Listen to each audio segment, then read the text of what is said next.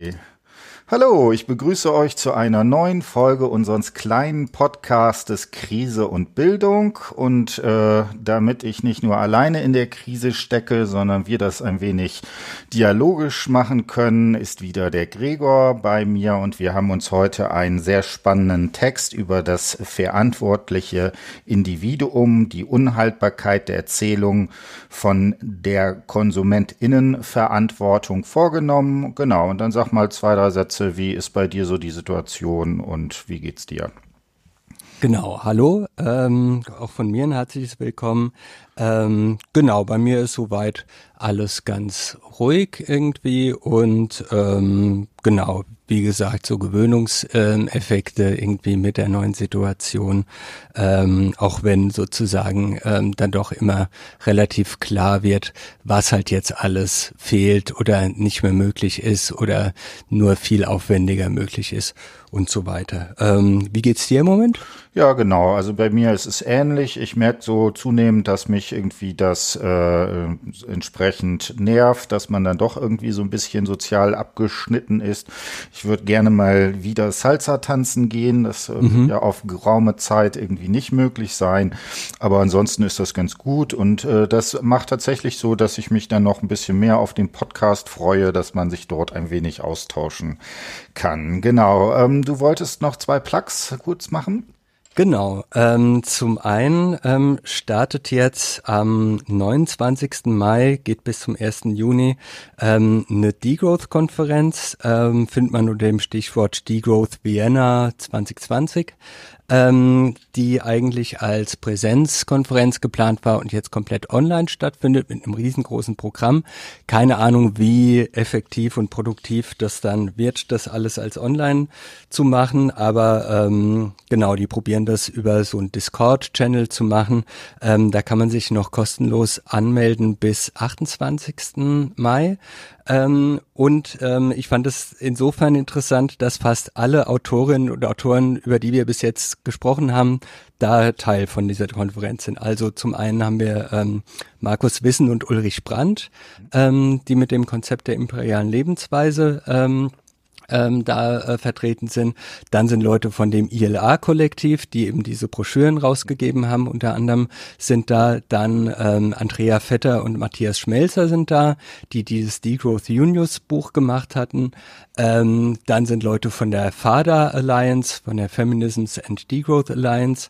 Ähm, und dann ähm, ist noch äh, jemand, der ähm, vorher hier an der TU Darmstadt war, Rich Richard Beecroft heißt er, ähm, der jetzt am KIT in Karlsruhe ist, ähm, der auch was zu imperialer Lebensweise und ähm, so Mobilität und Technikfolgenabschätzung und so, das sind so die Bereiche, mit denen der sich beschäftigt. Genau, von daher dicht gepacktes ähm, äh, Konferenzprogramm. Natürlich, wie das so ist, ähm, habe ich direkt auch schon zwei Veranstaltungen gesehen, die parallel sind, wo man sich dann ähm, trotz Online dann doch entscheiden muss für die eine oder für die andere. Ähm, genau, aber das ähm, fand ich da sehr interessant, eben weil da vor allem eben so viele Leute sind, über die wir hier schon geredet haben.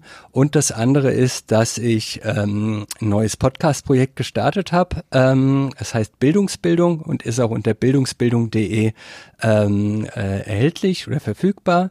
Ähm, ich habe bis jetzt eine Folge aufgenommen mit Harald Bierbaum. Da besprechen wir Gernot Konefkes Bildungstheorie. Und das ist so ein bisschen das Konzept des ähm, Podcasts, dass wir uns ähm, dass ich mir mit verschiedenen Gästen verschiedene bildungstheoretische Positionen und Theorien angucken will und ähm, die sozusagen erstmal beleuchten und gucken, was ist denn da jeweils das Besondere oder was ist das da jeweils der, der Kern. Und ähm, gleichzeitig dann in einem parallelen Schritt dann gucken, okay, wie stehen denn jetzt diese einzelnen ähm, Theorien im Verhältnis zueinander? Ähm, schließen die sich gegenseitig aus? Ergänzen die sich? Gibt es mehrere Bildungsbegriffe? Gibt es einen Bildungsbegriff und so weiter? Also das ist so ein bisschen das Konzept des Podcasts und in der ersten Folge haben wir auch sehr textnah ähm, an einem frei verfügbaren Text von Gernot Konefke das irgendwie angeguckt und netterweise hast du auch schon ähm, Tim ähm, zugesagt, dass wir uns auch ähm, zum Thema transformatorische Bildungstheorie mhm. mal unterhalten würden. Genau, das können wir gerne machen. Dann habe ich jetzt auch noch zwei Plugs. Ich habe ja auch noch einen zweiten Podcast am Start und zwar ist das der Podcast der Scientist for Future Köln-Bonn. Da sind jetzt äh, fünf Episoden äh, dazu entstanden, die ich sehr spannend finde. Also sowas wie Bioökonomie äh, mit Henk von Lind und äh, sowas wie Stadtumbau mit äh, Mario. Ähm, also das fand ich sind zwei sehr schöne Geschichten und dann vielleicht hier auch noch ein kleiner Hinweis. Am 28. Mai gibt es eine Diskussion zu der Vision Köln-Bonn 2030, wo die äh, Scientists for Future Köln-Bonn mal aufgeschrieben haben, was man denn bis zum Jahr 2030 in äh, Köln eigentlich alles machen könnte und was da die entscheidenden Sachen sind. Und da sind von allen ähm, äh, Parteien, die im äh, Rathaus vertreten sind. Ich bin jetzt nicht ganz sicher, dass es alle sind, aber ich gehe davon aus.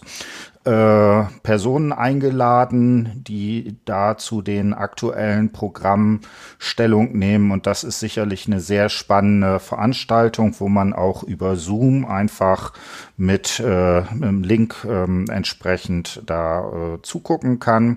Ich habe angefragt, ob es auch eine Videoaufzeichnung gibt. Das ist, glaube ich, noch unklar. Aber da bin ich sehr gespannt drauf, dass, äh, was da passiert ist. Also da wäre der Tipp am 28. Mai. Das wäre natürlich vor allen Dingen vielleicht die Leute, die in Köln oder Umgebung dabei sind, dass äh, hier entscheidende Sachen sind. Gut, dann würde ich sagen, haben wir jetzt genug Vorgeplänkel gemacht. Ähm, wie gesagt, wir haben uns hier den äh, Text von äh, Frau Mock angeguckt. Der ist in dem Sammelband Nachhaltige Nicht-Nachhaltigkeit. Und da wollen wir uns heute ein bisschen was, äh, ein bisschen darüber reden. Sag mal erst, äh, wie war dein allgemeiner Eindruck? Wie fandst du den Text und so weiter? Genau, also insgesamt fand ich den Text sehr interessant und ähm, auch von der Dramaturgie interessant und ich bin da voll drauf reingefallen. Also sie ähm, macht da sozusagen erstmal diese Position stark, die so stark aufs Individuum irgendwie gucken und da habe ich schon ähm, Blitze und Ausrufezeichen und so alles nebendran irgendwie geschrieben. Und dann ähm, an einer Stelle sagt sie dann, ah, okay, das ist sozusagen die eine Position. Wie sieht denn jetzt eine andere Position auf, die zum Beispiel so aus so einer praxistheoretischen Sicht drauf guckt? Und da ähm, habe ich dann gedacht, ah, okay, dann ähm, muss ich da nochmal ein paar Blitze und Ausrufezeichen revidieren.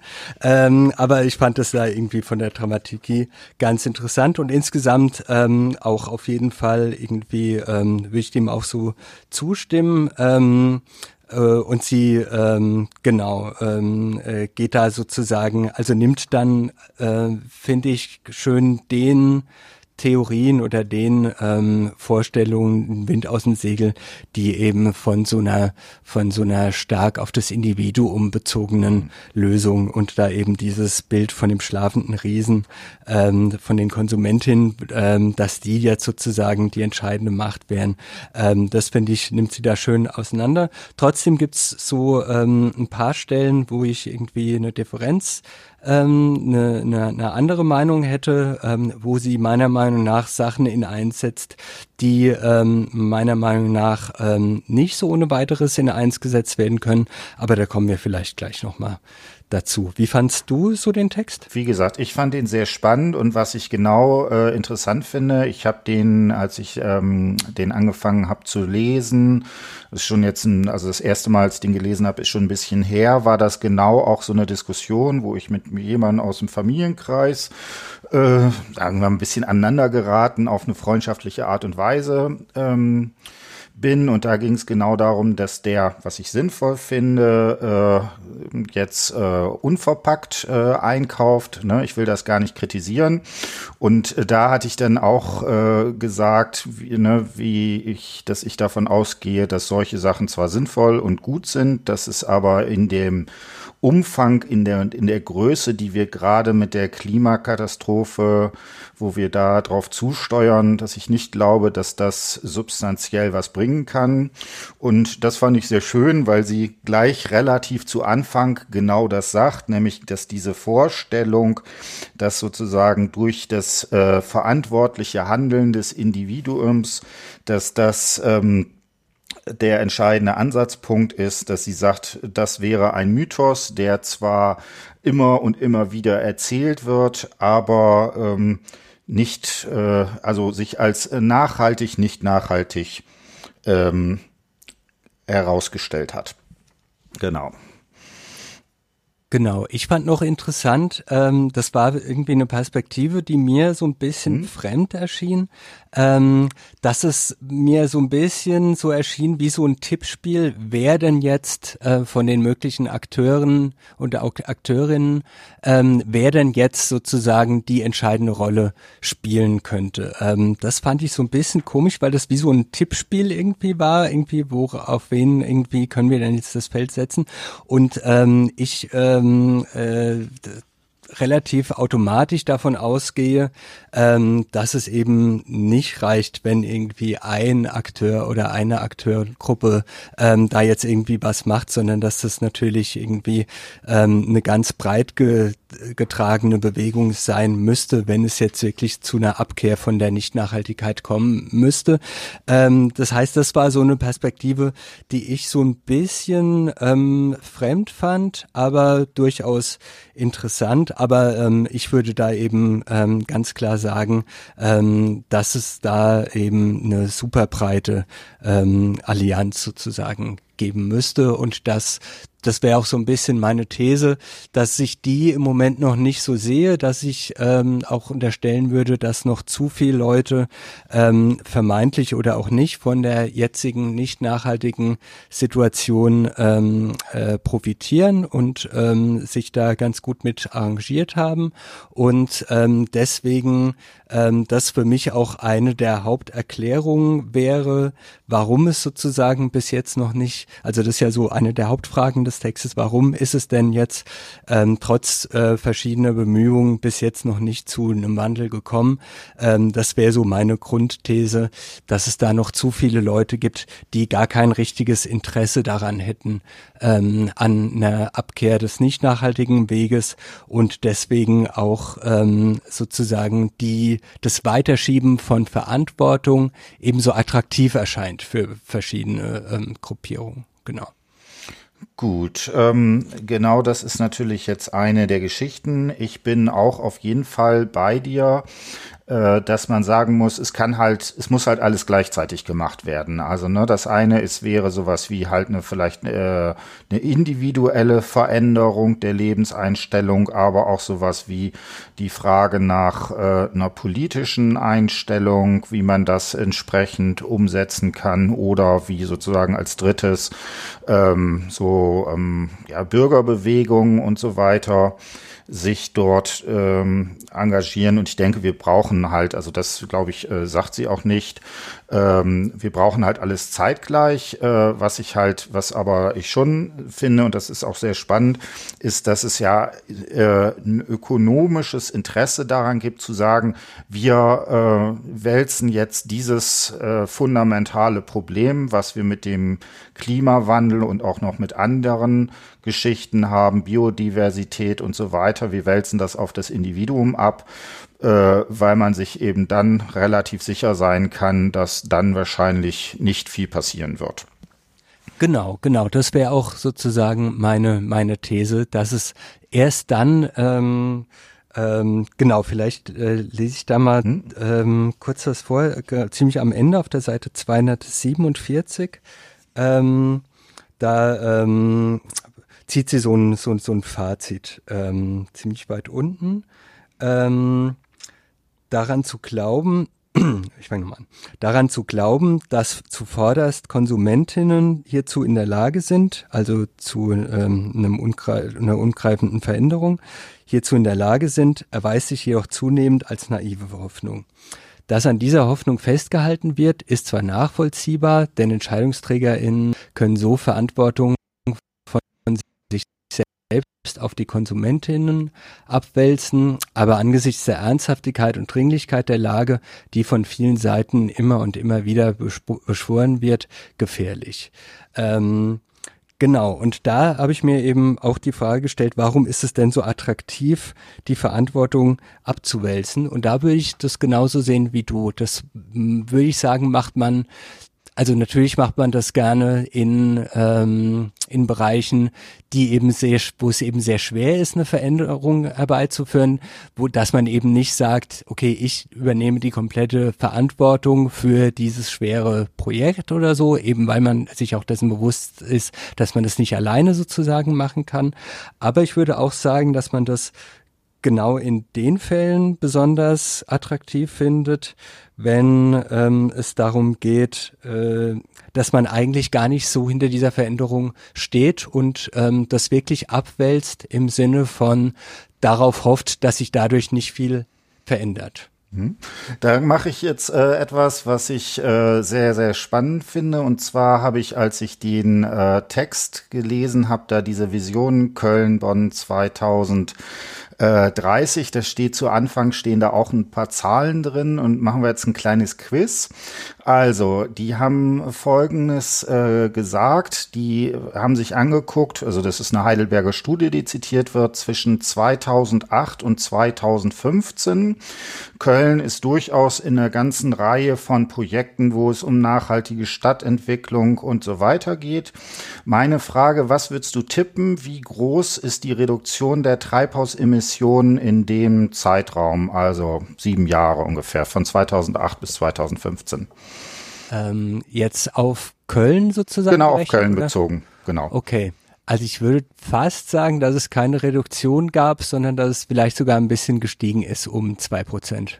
Genau, also die sagen absolut ist es, gab es eine Reduktion um ein Prozent. Äh, Köln ist aber gewachsen. Das heißt, äh, dadurch ist die Reduktion sechs Prozent äh, pro Einwohner. Ne? Also es hat offensichtlich, es hat eine Reduktion gegeben, aber ein Prozent, wenn wir jetzt den absoluten Wert nehmen, ist ja in der Zeitraum schon relativ äh, absurd. Und was da drin ist, das sind natürlich nur die äh, internen ähm, Treibhausemissionen, also das, was graue Emissionen ist, ähm, also was man, was weiß ich, äh, Produkte, die vor dem Zeitraum vielleicht in Köln äh, produziert werden und die jetzt in China produziert werden, sind da nicht drin. Also wahrscheinlich äh, ist es tatsächlich so, dass es, also wenn man Glück hat, äh, auf Null kommt. Ne? Und das mhm. ist natürlich hier genau das Problem, weil man da sagt, okay, in dem Zeitraum ist sicherlich einiges passiert, ne? aber äh, de facto ist halt gar nichts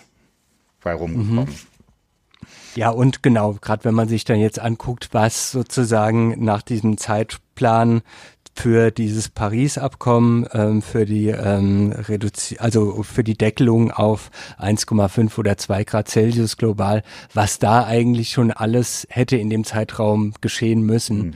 Ähm, genau, genau, vielleicht habe ich da eben sozusagen, war ich, äh, habe ich da wahrscheinlich auch sozusagen diese grauen Sachen jetzt auch mit mit reinbezogen. Mhm. Ähm, genau. Gut, ähm, wo machen wir weiter? Vielleicht sollten wir noch ein paar Teile dazu anfangen, uns nochmal angucken. Mhm. Ähm, mach mal einen Vorschlag, was, wo wir sozusagen reinschauen sollten. Ähm, kleinen Moment, kleinen Moment.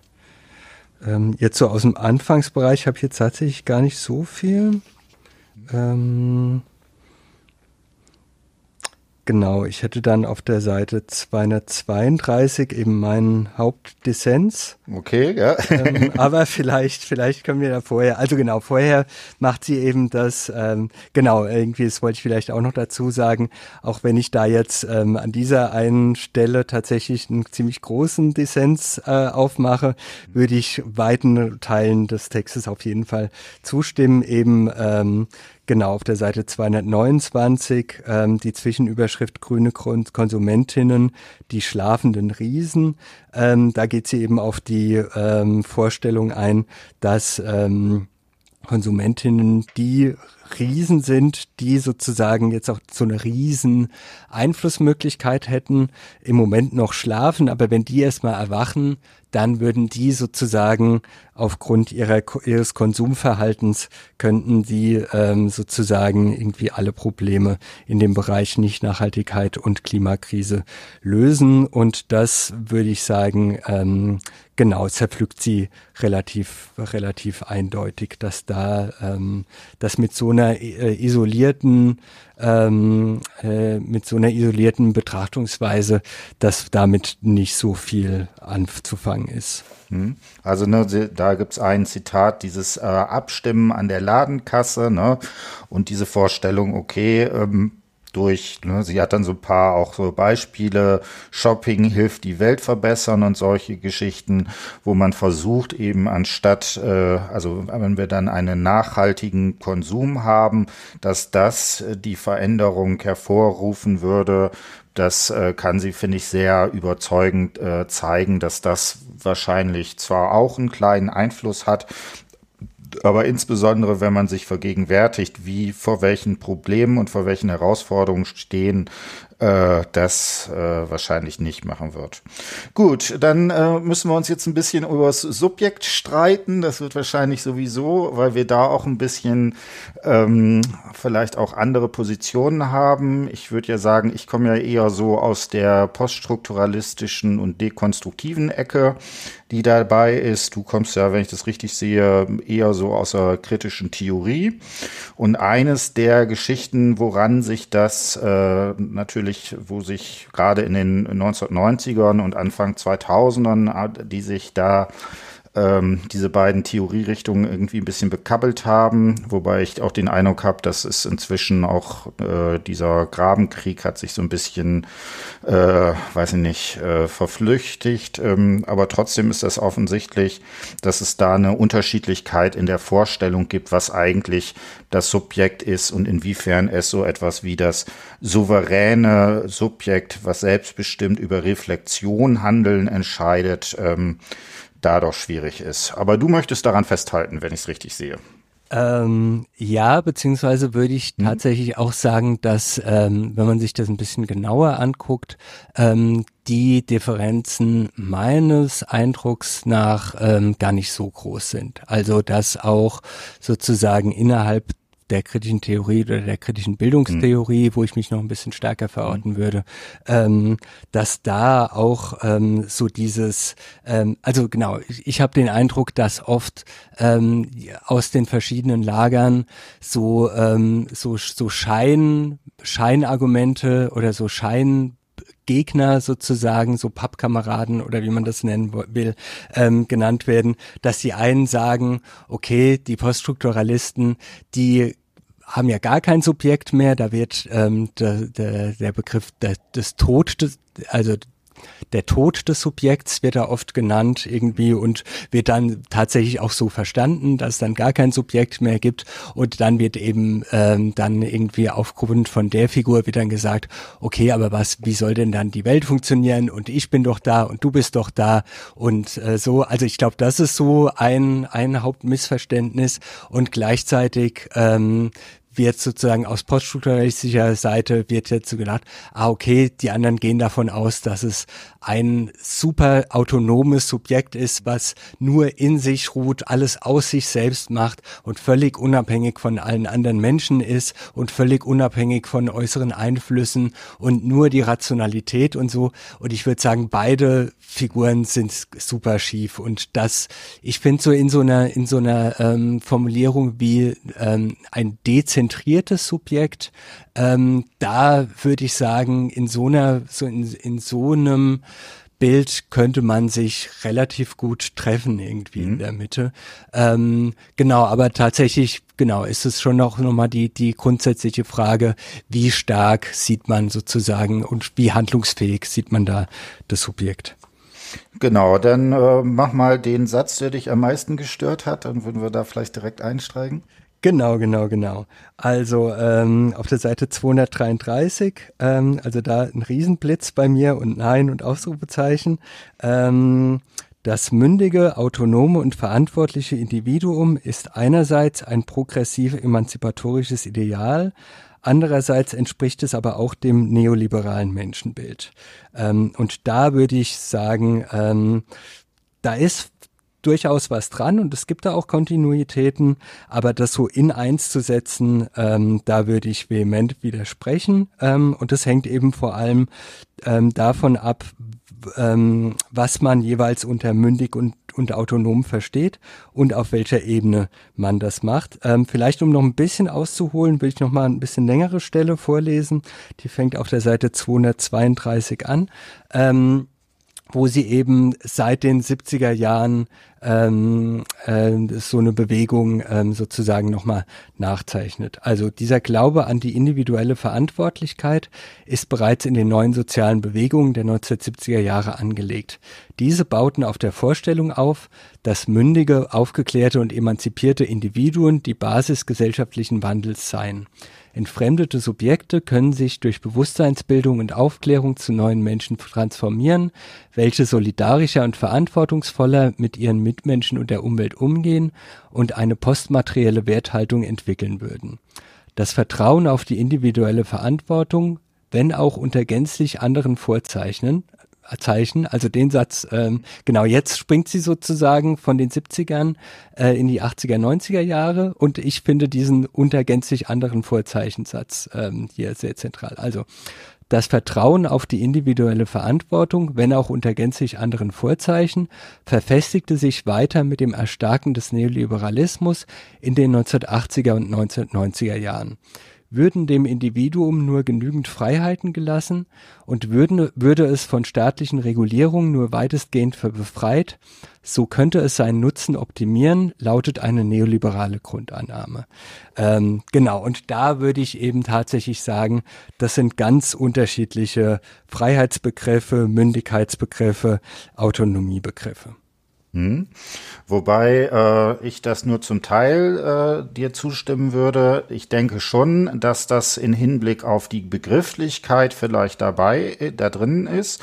Aber ich denke schon, und das wären ja auch genau die Arbeiten, die zum Beispiel mit Foucault, ne, mit solchen Überlegungen wie die Gouvernementalität zu, äh, der da versucht hat aufzuschreiben, dass selbst dieser, sagen wir mal, doch emphatische Mündigkeitsbegriff doch etwas ist, was äh, äh, in einem was sich an äh, Machtverhältnissen, an Machtverhältnissen partizipiert und in denen entstanden ist. Und das Zweite, was ich hier noch sagen würde, und da äh, ist für mich eben das Entscheidende, dass sie hier sagt, dass äh, diese Transformation durch Bewusstseinsbildung und Aufklärung passiert. Und ne, wir machen ja demnächst irgendwann einen Podcast zur transformatorischen Bildung und da würde ich sagen, es ist durchaus möglich, dass sowas Bewusstseinsbildung und Aufklärung zu einem entsprechenden Prozess beiträgt.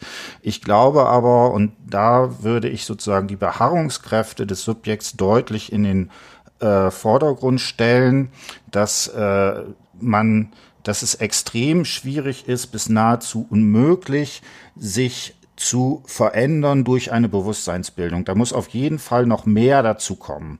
Und das wäre sozusagen wahrscheinlich auch der Punkt, wo wir noch ein bisschen, äh, wo wir einen gewissen sozusagen Dissens haben oder wo es vielleicht eine gewisse Differenz gibt. Mhm. Ja, ja, genau. Aber das hm? würde ich sagen, ist so, ist so einer der spannenden hm? Punkte. Und ich würde auch tatsächlich sagen, dass man, also ich finde es ja tatsächlich hm? auch auf, auffällig, wenn man sich auch auf die bundesdeutsche Politik irgendwie, hm? ähm, wenn man da mal drauf guckt, dass ja ähm, mit Rot-Grün Ende der 90er Jahre, hm. ähm, dass da ja tatsächlich irgendwie so Akteure, die eben aus dieser diesen neuen sozialen Bewegungen der 1970er Jahre kommen, dass gerade die eben so eine Liberalisierung der Finanzmärkte oder eben auch die Harzgesetze und so weiter beschlossen haben, die eben ähm, für so eine Kontinuität sprechen würden. Also die sozusagen so diese, diese Individualisierung ähm, äh, sowohl in so einem neoliberalen als auch in so einem emanzipatorischen Blick ähm, vielleicht irgendwie, ähm, äh, also wo es diese Kontinuität oder zumindest diese Koinzidenz gibt, dass Leute, die erst in, einem, in der Einbewegung ähm, äh, Teil waren, jetzt ähm, zentrale Akteure in einer anderen, was man zum Beispiel eben als neoliberale Politik beschreiben könnte, ähm, sind. Hm? Also wie gesagt, ich finde das auch immer interessant und ich da kann ich jetzt vielleicht auch noch einen Plug machen. Mein letzter Podcast äh, ist ähm, äh, transformatorische Bildung. Da haben, wir ein narratives Interview geführt mit einer Person, die ein Unverpacktladenchen in Köln gemacht hat. Und da sieht man tatsächlich sowas wie ein äh, äh, ziemlich deutlichen äh, Habitus-Transformationsprozess. Das ist eher ungewöhnlich. Also viele, ne, das wird hier ja auch mit diesen Praxistheorien angesprochen, viele Theoretiker innen gehen ja davon aus, dass wenn erstmal bestimmte Verhaltensweisen habitualisiert sind, dass sich das, dass es sehr, sehr schwierig ist, das zu verändern. Das Spannende ist jetzt, ähm, dass dieses tatsächlich durch äh, gar nicht so sehr als ähm, eine, hm, also als, als gesellschaftliches Problem ist, sondern diese Transformation fängt damit an, dass hier eine persönliche Krise ist. Die Frau, äh, um die es geht, wurde von ihrem Freund verlassen und hat auch ein bisschen Probleme mit der Familie gehabt, hat dann alles hingeschmissen, ist nach Indien gefahren, hat dort irgendwie erlebt, dass ähm, es äh, dazu kommt, dass ähm, wie in Indien einerseits äh, fand sie das toll, auch die Spiritualität, die sie da gefunden hat. Andererseits hat sie gesehen, was natürlich unsere äh, Wirtschaftsweise, also Müll vor allen Dingen, die das da war, ähm, zu so einem Problem kommt. Und dann ist sie nach, äh, nach Deutschland dann wiedergekommen, hat dann tatsächlich angefangen, also ist so ein Zero Waste Stammtisch gegangen wo sie dann angefangen hat, auch ihren kompletten Freundeskreis einmal umzudrehen. Und da war es tatsächlich so, dass da ein Aspekt auch ist, dass sie sagt, sie hat ganz viele YouTube-Videos gesehen, um sich mit Zero Waste zu beschäftigen. Aber da finde ich, sieht man sehr schön, dass in diesem Transformationsprozess dieser, was hier als Bewusstseinsbildung und Aufklärung äh, da drin ist, nur ein ganz kleiner Teil ist und sogar auch erst ein Teil, der nachdem eine gewisse Veränderung stattgefunden hat, also dieser Aufenthalt in Indien, äh, dabei war. Und ich würde zum Beispiel diese Veränderung der sozialen Akteure, des äh, Milieus, diese krisenhafte Erfahrung, auch, ähm, sagen wir mal, die ganze Leiblichkeit viel, viel stärker noch in den Mittelpunkt stellen. Mhm. Ja, genau. Also ähm, äh, genau, ich habe auch ein bisschen Probleme mit diesem, ähm, dass das jetzt so ähm, ja, mit diesem, mit diesem Bewusstseinsbildung und Aufklärung, dass die zu neuen Menschen transformieren. Das ist ja auch wahrscheinlich schon so ein bisschen ähm, augenzwinkernd mhm. geschrieben. Ja. Aber ähm, ich würde trotzdem sagen, dass das eben eine super wichtige Komponente ist und ähm, dass die eben äh, unterschiedlich stark, ähm, je nach Verwendungsweise, ob man die eher in so einem ähm, genau, um jetzt die Worte, die sie jetzt nimmt, zu nehmen oder die Begriffe ähm, progressiv emanzipatorisches Ideal versus neoliberales Menschenbild oder neoliberales Ideal, ähm, dass ich sagen würde, dass die auf unterschiedlichen Ebenen funktionieren. Und zwar sowohl was die Freiheit, Mündigkeit als auch ähm, Autonomie oder ähm, Rationalität ähm, da an gehen. Ich nehme an, dass das, ähm, also genau, da, bei dem Text ging es ja wirklich so, dass ich den Eindruck hatte, okay, da werden jetzt ganz ganz komplexe ähm, hm. Systeme und Konzepte, eben wie Vernunft oder Mündigkeit, ähm, wo ja tatsächlich komplette Bücher und Seminare und keine Ahnung was drüber gesch geschrieben werden ähm, und Doktorarbeiten und keine Ahnung was, ähm, die jetzt hier nur angerissen werden. Aber ich glaube, wenn man hier jetzt, ähm, so wie ich das sehen würde, ähm, da einen Unterschied sehen würde zwischen der Mündigkeit in diesem progressiv emanzipatorischen Ideal und eben in dieser neoliberalen Lesweise, dann müsste man da wahrscheinlich ein bisschen genauer hingucken. Von daher wäre das auch ähm, vielleicht was, was wir in weiteren ähm, Folgen nochmal machen könnten. Ähm, zum Beispiel jetzt den Mündigkeitsbegriff nochmal angucken oder den Freiheitsbegriff oder Autonomie oder Rationalität. Ähm, aber jetzt habe ich mir mal so ein paar Zitate zusammen rausgesucht, ähm, um vielleicht ähm, äh, illustrieren zu können, ähm, wo denn da unterschiedliche Formen von, von der Verwendungsweisen von diesen Begriffen sind.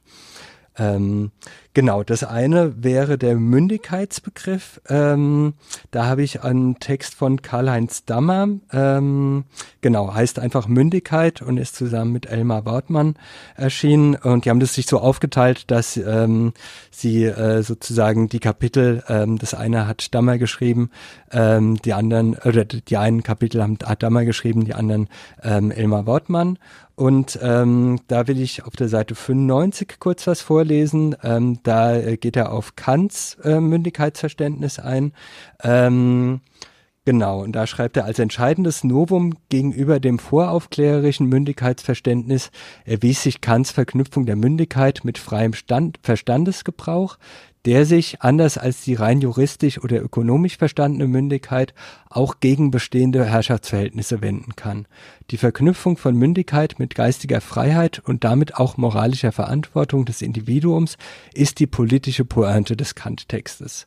Ähm, Genau. Wie gesagt, jetzt erstmal auf Kant sozusagen, irgendwie auf Kants Mündigkeitsbegriff, also dem man auf jeden Fall irgendwie einen, ähm, oder de, würde ich sagen, irgendwie, wo, wo man sagen könnte, dass der Subjektbegriff wahrscheinlich tatsächlich ein bisschen, also einer ist, den auch ich jetzt nicht mehr komplett mitgehen würde, aber ähm, dass das eben, also genau, interessant fand ich an der Stelle, dass eben ähm, äh, zum einen von einem voraufklärerischen Mündigkeitsverständnis und dann eben auch einem rein juristisch oder einem rein ökonomisch verstandenen Mündigkeitsverhältnis. Und da geht's bei dem juristisch-ökonomischen, geht's um bei Mündigkeit ja vor allem um sowas wie ist man in der Lage, einen Vertrag einzugehen, einen Vertrag zu, zu schließen? Kann man davon ausgehen, dass die Leute mündige Verträge unterschreiben können, ähm, was da sozusagen wichtig ist? Und ich würde sagen, dass das Wichtige ist hier, ähm, wenn er das verknüpft mit dem freien Verstandesgebrauch, die Mündigkeit,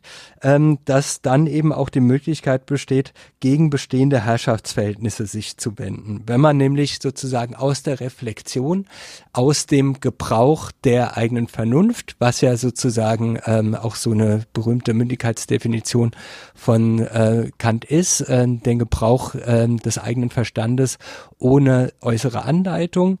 Wenn man das macht, kann man auch reflektieren, okay, unter welchen Regeln, unter welchen Strukturen funktioniert denn unsere Gesellschaft? Und kann dann eben auch kritisieren und sagen, nein, das entspricht nicht ähm, sozusagen ähm, einer guten oder einer förderlichen oder wie auch immer ähm, Struktur, sondern ähm, das ähm, würde ich kritisieren und ähm, das kann man eben mit dieser Mündigkeitsforschung. Während ähm, ich sagen würde, dass diese neoliberale äh, Mündigkeitsvorstellung immer nur eine Mündigkeit innerhalb bestimmter vom Staat oder von wem auch immer vorgegebener Grenzen ist. Und das ist diese Reflexion auf die Art, wie die Welt gestaltet ist, gar nicht gewollt ist und nicht Teil dieser Mündigkeit ist, während es in diesem progressiv-emanzipatorischen Mündigkeitsverhältnis meiner Meinung nach immer auch um die gesellschaftliche Ebene geht. Ähm, genau, erstmal soweit. Genau, und aber da wäre genau meine Fragestellung und das ist ja durchaus auch gerade, wenn wir uns mit sowas wie Klimawandel und so weiter äh, unterhalten, irgendwie das Entscheidende. Warum sollte ich denn das überhaupt tun? Also mich, äh, ne, du hast jetzt gesagt, zu reflektieren und dann zu kritisieren.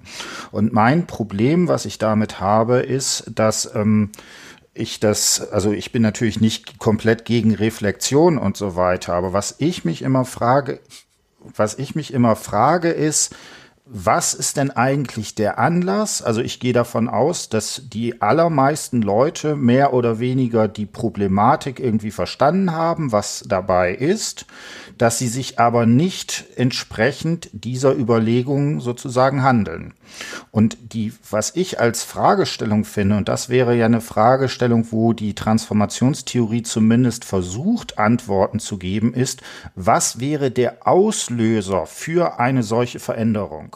Und da ist mir nicht klar, was, welche Antwort Kant darauf hat. Mhm. Genau, also ähm, wüsste ich jetzt auch, also ich hm? kann und möchte hm? nicht bekannt ja. sozusagen an seiner Stadt hm? stellen.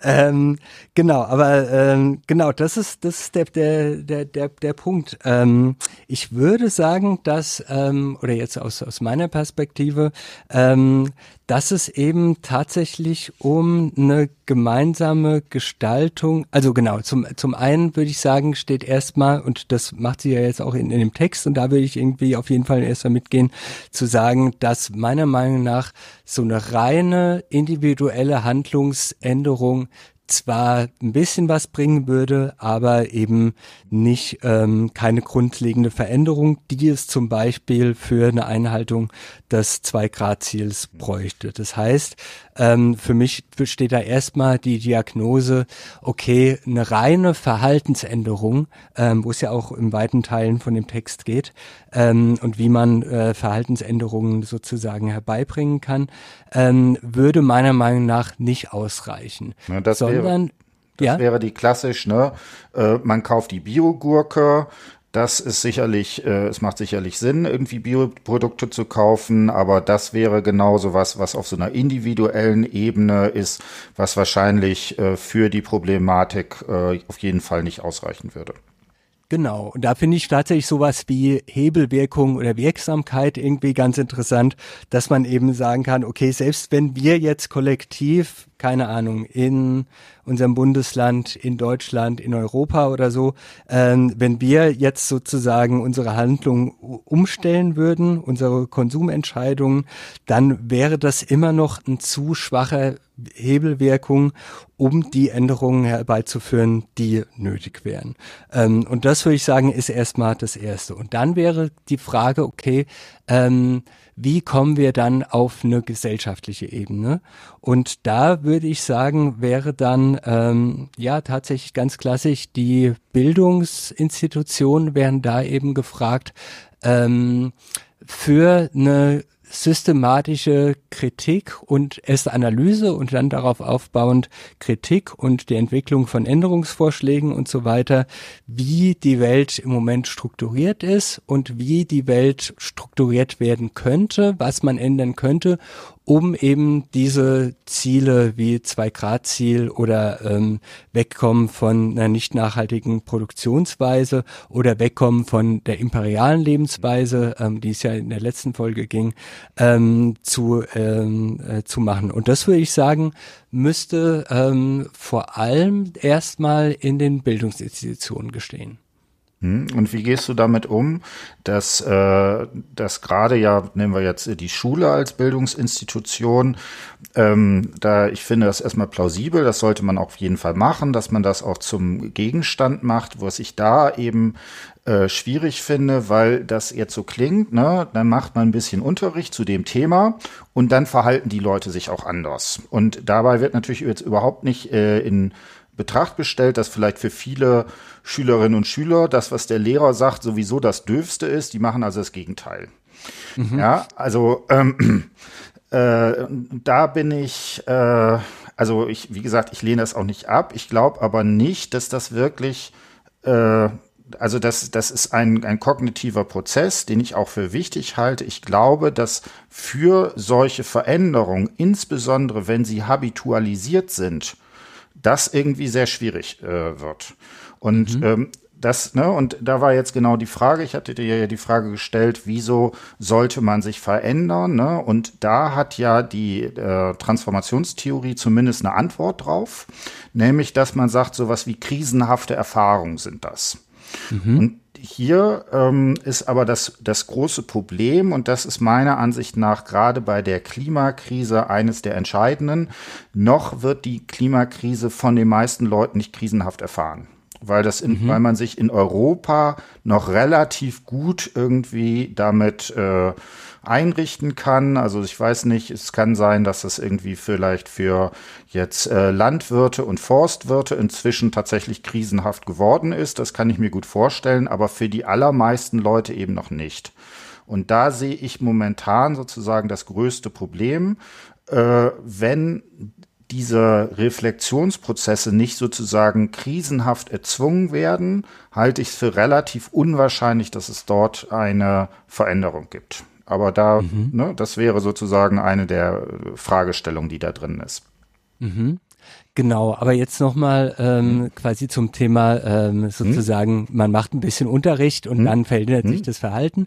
Also da würde ich auch sagen, aber ich würde tatsächlich darauf pochen, dass es auch wenn es sozusagen erstmal der erste Impuls immer ist, dass es meiner Meinung nach eben nicht um Verhaltensänderung geht oder nicht primär sozusagen oder nicht nur, ähm, sondern dass eben mit der Einsicht, dass mit reinen Verhaltens Musteränderungen, dass ähm, damit eben ähm, sozusagen der Hebel zu kurz ist, würde ich sagen, ist das auch nicht das Ziel und ist auch sozusagen so ein klassisches Konfliktfeld, ähm, was äh, sozusagen so einer Steuerungsfantasie, die ja oft auch in der Schule sozusagen, ähm, auch, also ich würde fast sagen, seit es sowas wie institutionalisierte Bildung und Erziehung gibt, ähm, ist immer auch versucht worden, sozusagen die in wessen Interesse auch ähm, sozusagen zu steuern und eben, wenn man ähm, jetzt sozusagen versucht, die sozusagen ähm, äh, für so eine für so eine BNE Idee zu steuern, dann ist oft so die Idee, okay, wir machen den richtigen Unterricht und dann verändert sich das Verhalten in die richtige Richtung. Und da, genau, poppen ganz viele Alarmsignale bei mir auf. Ähm, im, natürlich ganz grundsätzlich die Frage, okay, wer entscheidet denn, was die richtige Richtung ist? Das mag in ein paar Fällen, mag das irgendwie relativ eindeutig sein.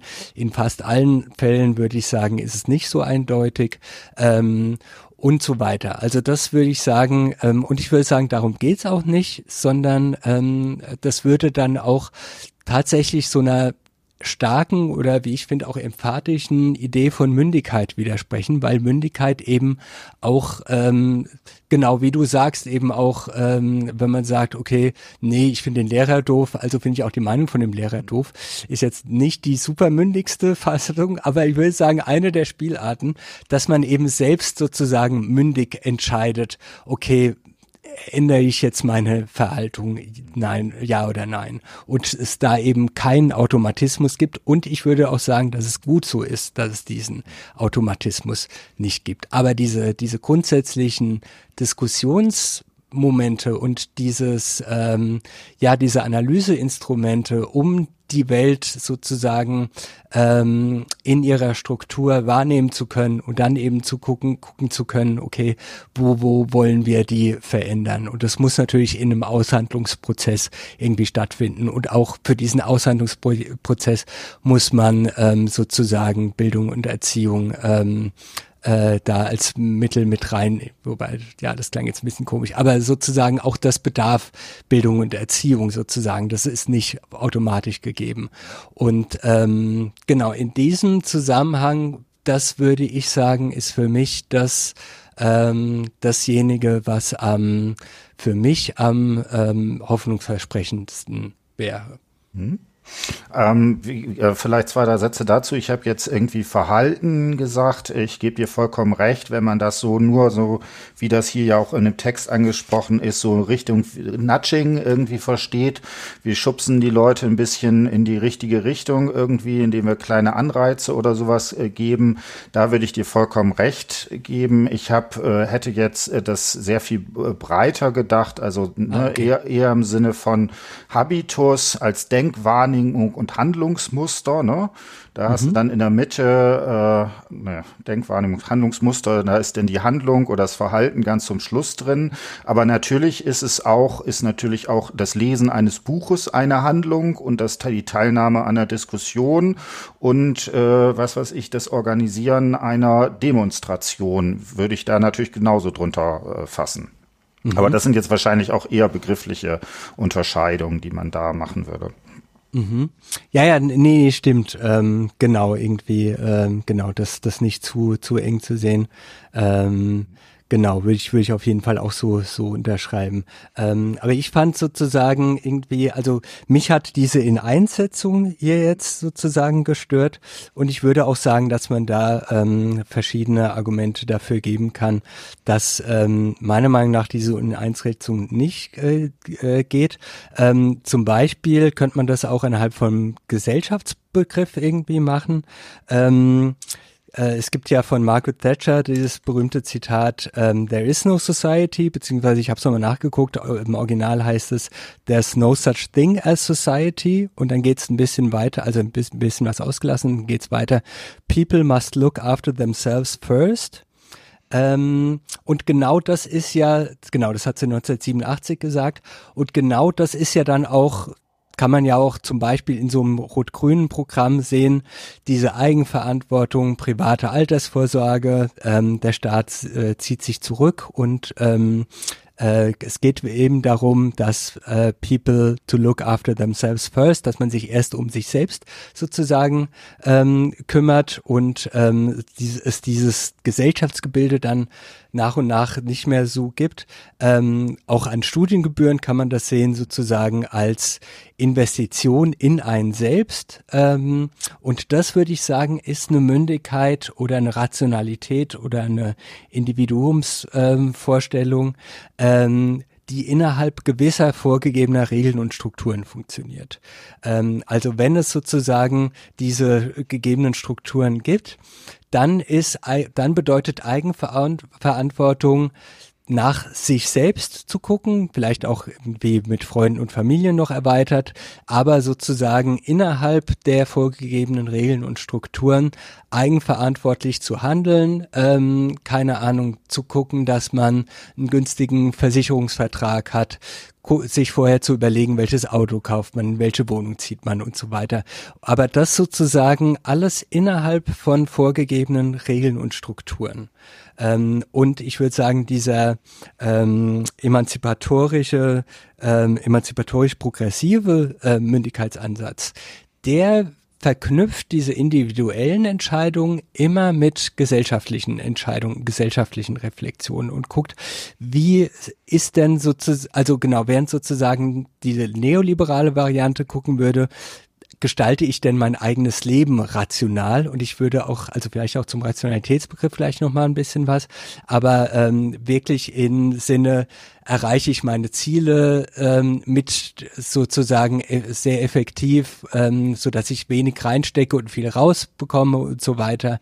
Ähm, Mache ich irgendwie gute Deals und so weiter. Ähm, das wäre sozusagen die eine, die eine, die, die, die eine Vorstellung. Ähm, äh, ist denn mein eigenes Verhalten rational in diesem Sinne? Und die andere Perspektive wäre, ist denn die Gesellschaft rational eingerichtet? Und da würde ich sagen, ähm, kann man an ganz vielen Stellen sehen, dass ähm, die Gesellschaft eben irrational eingestellt ist. Und ähm, für mich ist diese Verknüpfung zwischen individueller Reflexion und einer gesamtgesellschaftlichen Reflexion super wichtig. Und für mich der Hauptunterschied zwischen diesen beiden Mündigkeitsvorstellungen. Hm. Also wie gesagt, da würde ich dir auf jeden Fall ähm, zustimmen. Also weil es ja auch ganz viele Bereiche, gerade wenn wir jetzt die ganze Sache, das immer noch mal wieder auf die Klima- oder ökologische Krise äh, oder auch ökonomische Krise beziehen, die jetzt ja alles äh, am Horizont äh, erscheint und teilweise schon da ist ähm, dann gibt's ja viele Sachen, die sind ja radikal auch der Freiheit des Subjekts einfach entzogen. Also ich habe äh, das immer als ein Beispiel gemacht. Also ich äh, habe äh, noch nie in meinem Leben, also ein halbes Jahr bin ich mal Auto gefahren, ansonsten habe ich das nie gemacht. Das, äh, ich fahre sozusagen, wenn ich denn fahren muss, äh, Bahn. Ne? Und das Ding ist jetzt äh, Datteln Flier, also ein neues Kohlekraftwerk, was wahrscheinlich demnächst irgendwie ans Netz geht, hat einen Vertrag, wo der Strom vor allen Dingen an die Bahn äh, geliefert wird. Das heißt, wenn ich demnächst mit äh, der Bahn fahre, dann subventioniere ich damit in gewisser Weise irgendwie dieses Kohlekraftwerk. Und da habe ich ja gar keine Chance als Individuum entsprechend drauf zu reagieren. Also, ne, und da würde ich sagen, da, äh, da würde ich ihr auf jeden Fall zustimmen, dass diese individuelle Perspektive natürlich äh, also aus strukturellen Bedingungen irgendwie überhaupt, weil man also die quasi gar, gar nicht die Möglichkeit hat.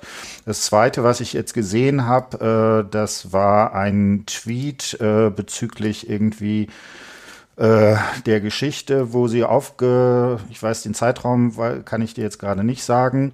Äh, ich weiß nicht, wo im letzten Jahr oder in den letzten Jahren äh, sechs Kilometer Bahnstrecke gebaut wurden, wobei man äh, stattdessen aber, ich glaube, 120 Kilometer Autobahn gebaut hat. Auch das sind ja Sachen, die sozusagen, wo uns die Welt als etwas Strukturelles entgegenkommt, die ja meinem individuellen äh, Verhalten entzogen ist. Genau. Und ich finde, an so Stellen kann man auch sagen, fragen, ist es denn rational, im Jahr 2020 noch neue Kohlekraftwerke zu bauen.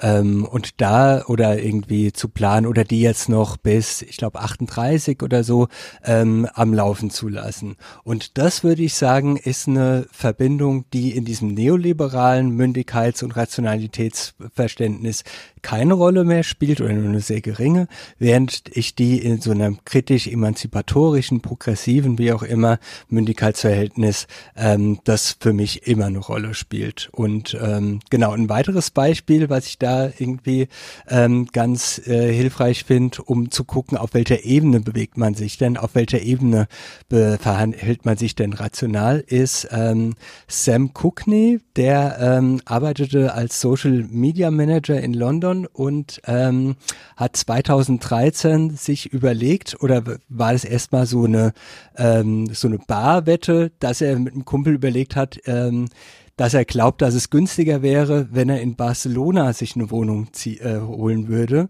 und dann ähm, viermal die Woche äh, nach London mit dem Flieger zu pendeln würde, zu pendeln. Also ähm, und äh, hat dann auch einen Blogbeitrag irgendwie daraus gemacht und ähm, hat es durchgerechnet und ist tatsächlich dazu gekommen, dass es 300 Euro, 380 Euro im Monat günstiger wäre, ähm, sich eine Wohnung in Barcelona zu nehmen und viermal die Woche ähm, nach London zu pendeln. Mhm. Ähm, Genau, er hat es dann auch tatsächlich 2015 so ähnlich gemacht, allerdings nicht in dieser ähm, in dieser Art, sondern eben mit viel Homeoffice. Also ist dann tatsächlich nach Barcelona gezogen und ähm, äh, pendelt jetzt irgendwie oder zu dem Zeitpunkt 2015 drei bis viermal im Monat, also circa einmal die Woche ähm, nach äh, Barcelona und braucht da fünfeinhalb Stunden einfach ungefähr. Ähm, aber ich fand ähm, da diese verschiedenen Ebenen eben so interessant. Auf einer rationalen Ebene könnte es tatsächlich sinnvoll sein oder jetzt auch vor allem monetär, ähm, diesen Wahnsinn zu machen und viermal pro Woche mit dem Flugzeug zu fliegen, also äh, hin und zurück, das heißt achtmal pro Woche mit dem Flugzeug zu fliegen, könnte aus dieser individuellen, rationalen Kosten-Nutzen-Rechnung tatsächlich sinnvoll sein.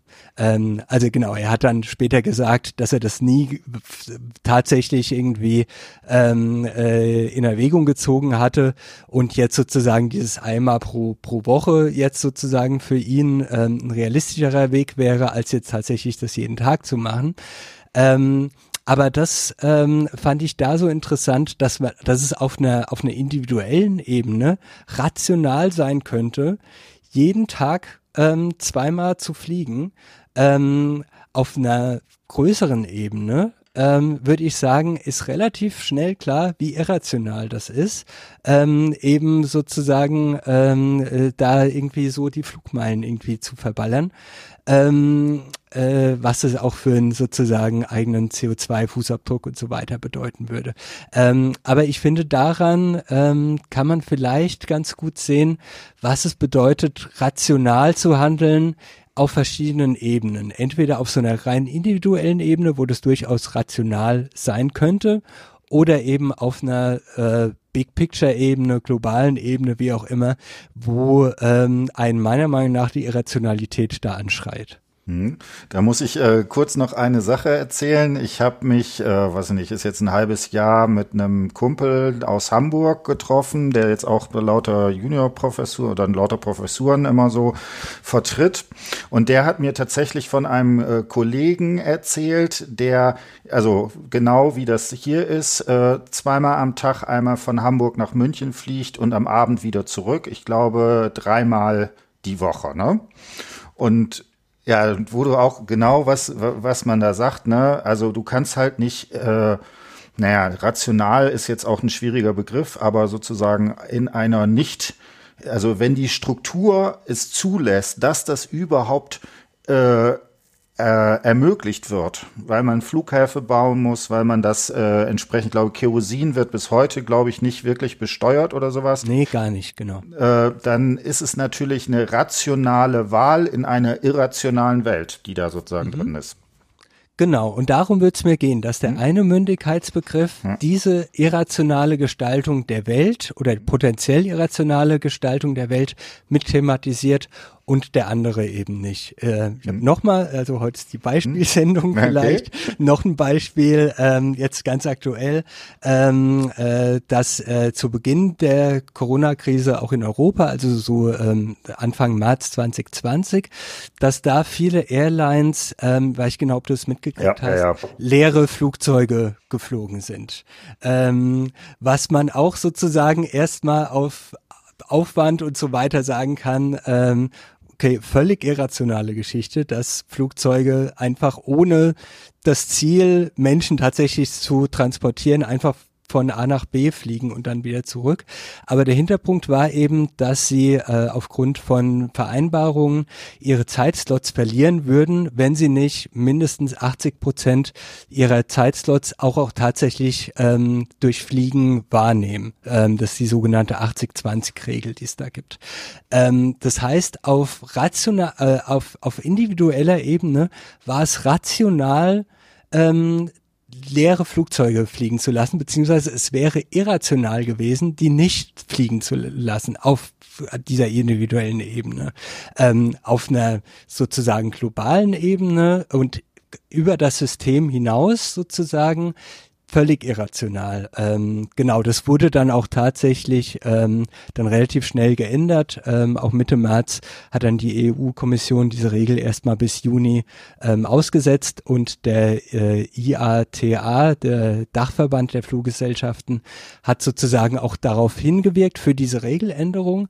Aber das würde ich sagen, ist genau so ein, so ein Schritt ähm, von einer Ebene auf die andere. Man merkt sozusagen, dass auf einer individuellen Ebene, auf dieser unteren Ebene, dass da sozusagen rationales Verhalten innerhalb der gegebenen Strukturen eigentlich völlig irrational ist und dann, ähm, genau, irgendwie bedarf es eben dieses Dachverbands, der dann eben genau darauf hinweist und eben ähm, dann eine Regeländerung dann auch tatsächlich erwirkt hat in diesem Beispiel. Aber diese beiden Ebenen, und da würde ich sagen, ist dieser Mündigkeits- und Freiheits- und Rationalitätsbegriff in dieser neoliberalen Variante bezieht sich fast ausschließlich auf diese untere Ebene und thematisiert nicht diese größere Ebene, was natürlich auch viel schwieriger ist. Es ist natürlich natürlich einfacher, sich nur um die eigenen Rationalität irgendwie zu kümmern als eigener Akteur und ist natürlich auch eine ganz andere Motivation, das zu tun. Ähm, und das würde ich sagen, ist aber dann in diesem anderen Rationalitätsbegriff geht es genau um diese Frage, wie ist denn die Welt strukturiert und wollen wir das, finden wir das nach wie vor rational oder sehen wir da nicht an ganz vielen Stellen Irrationalitäten? Gut, äh, dann würde ich sagen, dann haben wir es. Wir sind auch jetzt schon bei einer Stunde äh, mhm. mit dem Podcast. Ähm, ich denke, wie gesagt, fand es sehr spannend. Äh, hast du noch so final last words, wo du sagen möchtest, äh, das wäre dir vielleicht noch abschließend zu dem Text wichtig oder sind wir dann durch? Ähm, ich glaube tatsächlich ähm, soweit durch. Genau, vielleicht noch noch einen Tipp. Ähm, äh, jemand, die das auch sehr schön sozusagen diese ähm, Konsumentenrationalität schön ähm, irgendwie ähm, auseinandergenommen hat, ist Katrin Hartmann, die ähm, ein Buch geschrieben hat, Ende der Märchenstunde. Da finde ich auch den Titel sehr schön, wo sie eben sagt, dass diese Märchenerzählung von ähm, man muss nur den Konsumentinnen die Verantwortung geben und dann geht alles in die richtige Richtung, ähm, dass sie das sozusagen ein bisschen entzaubert und hat dann noch ein weiteres Projekt mit Die grüne Lüge, wo sie sich da eben so Greenwashing-Sachen irgendwie anguckt. Ähm, Genau, ansonsten, wie gesagt, ähm, äh, mir ist auch nochmal wichtig, dass nicht sozusagen jetzt der Eindruck entsteht, ähm, dass ich da jetzt äh, dem Text überhaupt zustimmen würde. Wie gesagt, diese eine Gleichsetzung würde ich so nicht machen. Ansonsten ähm, würde ich ganz, ganz weite ähm, Sachen da irgendwie unterstützen. Genau, wobei man da natürlich auch äh, zusagen muss, wir sind halt beide irgendwie in der Erziehungswissenschaft verortet. Dieses Institut, wo die ganzen Leute da drauf, äh, wo die Autoren drin sind, das ist ja ein tatsächlich, glaube ich, einer ähm, äh, Wirtschaftshochschule. An der Wirtschaftsuni, genau. Genau, an der Wirtschaftsuni, ne? Und die haben natürlich viel stärker so einen soziologischen Begriff, der genau dieses, äh, ne, diese Aufklärungstradition vielleicht nicht so stark in den Mittelpunkt stellen würde, als man das in der Erziehungswissenschaft machen würde. Gut, in diesem Sinne, es hat mich sehr gefreut und dann hören wir uns demnächst wieder. Tschö. Mich auch. Tschüss.